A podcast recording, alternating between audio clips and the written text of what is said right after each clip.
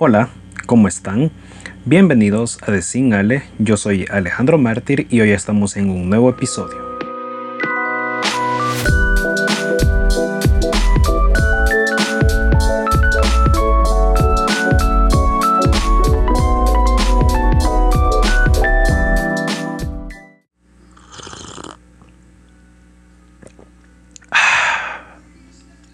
Buongiorno. Ya estoy en compañía de un buen cafecito, como debe ser, así que puedo comenzar. Tenía un episodio para ayer, martes, pero decidí no sacarlo al final. Pero no pasa nada, ya que este episodio, eh, bueno, el tema de este episodio me emociona mucho más, así que hoy volveré a hablar sobre moda. No soy un experto en la materia, pero me gusta, así que sigamos. Todos conocemos a Ferrari, ya sea por ser una de las más famosas escuderías italianas o por sus super deportivos en algunos videos musicales de algún famoso X que nos guste, etc. Pero hoy eh, los conoceremos por otra cosa. Bueno, el domingo los conocieron si somos precisos. Y la razón es porque esta casa automotriz lanzó su primera línea de ropa, ropa sin género y para todos los tipos de cuerpos. El lanzamiento se realizó eh, en una pasarela de cuerpo presente, como me gusta decir a mí. Se realizó dentro de una de sus fábricas, la cual está ubicada en la ciudad natal de Ferrari, en Maranello, Italia. Esto supone la incursión en industria de la moda para esta marca que a lo largo de 74 años se ha dedicado al desarrollo y diseño de vehículos superdeportivos y de competición. ¡Wow! Esto de verdad me emociona.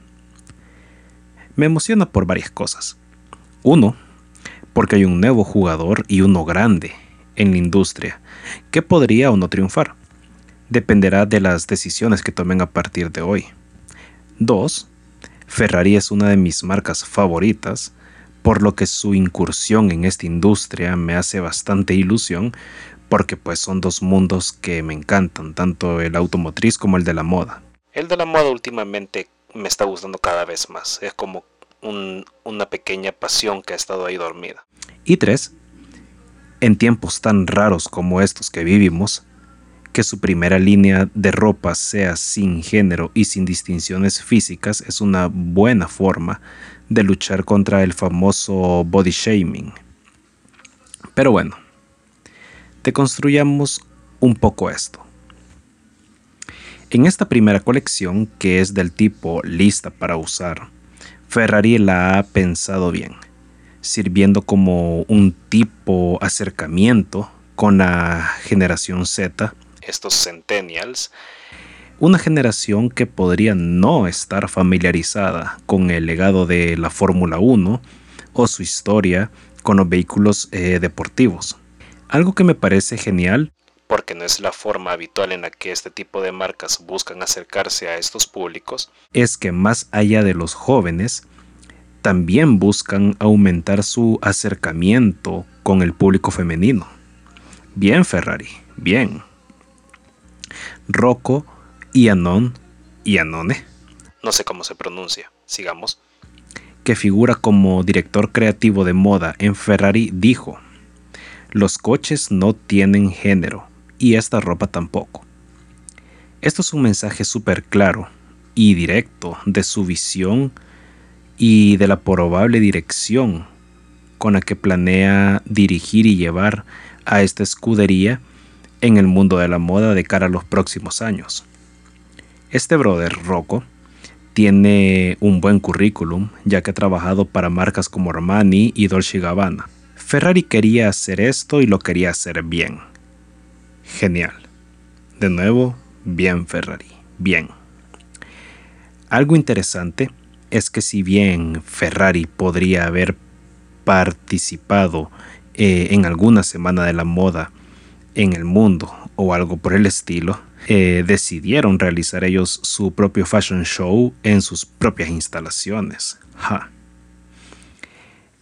Y no está mal. Y no es porque Ferrari quiera plantarle la mala cara a la industria, sino que estratégicamente hablando, pues, ¿para qué? Ellos tienen todo para hacer lo que quieran. Tienen el dinero, tienen los contactos, las instalaciones, los diseñadores, etc. La colección está conformada por 52 looks, de los cuales aproximadamente 40 creo son sin género, así que estamos bien, estamos bien. Conjuntos que figuran para la colección otoño-invierno. Sí, otoño-invierno. Otro aspecto interesante es de que al inicio, cuando vi algunas piezas con cortes así más clásicos, eh, pensé que Ferrari se había ido por lo convencional, cosa que no fue así. Pero la verdad eh, es que la mayor parte de la colección es bastante urbana, o sea, muy streetwear. Algo que por supuesto me gustó, o sea, me gustó. Como mencioné hace poco, es una colección pensada para todos los tipos de cuerpos, abarcando tallas extremadamente pequeñas así como tallas bastante grandes, sin dejar prácticamente a nadie afuera. Como dije también hace un ratito, eh, es una buena forma de luchar contra el bullying, el body shaming o la discriminación por género, ya que son outfits que podría usar perfectamente yo o mi hermana sin problema. Esto es algo que particularmente me gusta, porque en tiempos tan raros, tan turbios como estos, lanzar algo que no ofenda a nadie es complicado, y más complicado aún es lanzar algo que incluya a todos. Así que, de nuevo, bien Ferrari, bien. Ahora, si nos vamos al tema del color, resumiré diciendo que es coloridamente sobria. Entre los colores principales destacan el rojo y amarillo Ferrari de toda la vida. Tampoco es que no fueran a incorporar elementos visuales de la marca, o sea. Eh, también figuran el azul, blanco y uno que otro verde. Ferrari como marca es una marca muy pop, presente de muchas formas en la cultura, y esto es algo que Ferrari sabe, lo sabe y lo explotaron. Personalmente no sé si yo usaría alguno de estos outfits de diario. Y no porque tengan algo malo o no me gustasen, sino que porque no van mucho con mi personalidad y mi estilo. Yo soy más minimalista en términos de texturas y mucho más de gamas oscuras como el negro, algunos grises. Eso no quiere decir que no me gustaría, obvio sí. Pero sigamos que todavía falta un poquito. Ferrari no hizo su debut solito, ya que dos de sus socios comerciales eh, participaron de forma importante en la pasarela. Estos fueron Puma y Ray-Ban, que proporcionaron las zapatillas y los lentes respectivamente. Ojo, calzado y accesorios diseñados exclusivamente para esta pasarela. Qué cool tener socios así. Sin duda, Ferrari tiene un plan de ruta claro para los próximos años. Ruta en la que la diversificación de sus mercados y, de, diversificación de sus productos eh, son algo importante, sin dudar. De verdad me gusta. Me gusta, me gusta, me gusta.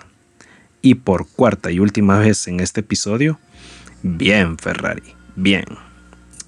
Y bueno, hasta aquí este episodio, espero les haya gustado y que hayan aprendido algo de esta movida que ha hecho Ferrari este fin de semana pasado. En las notas del podcast les dejo fotos y un link a la web de Ferrari para que puedan ver más. Nos escuchamos, esta vez sí, el próximo martes en un nuevo episodio. Chao.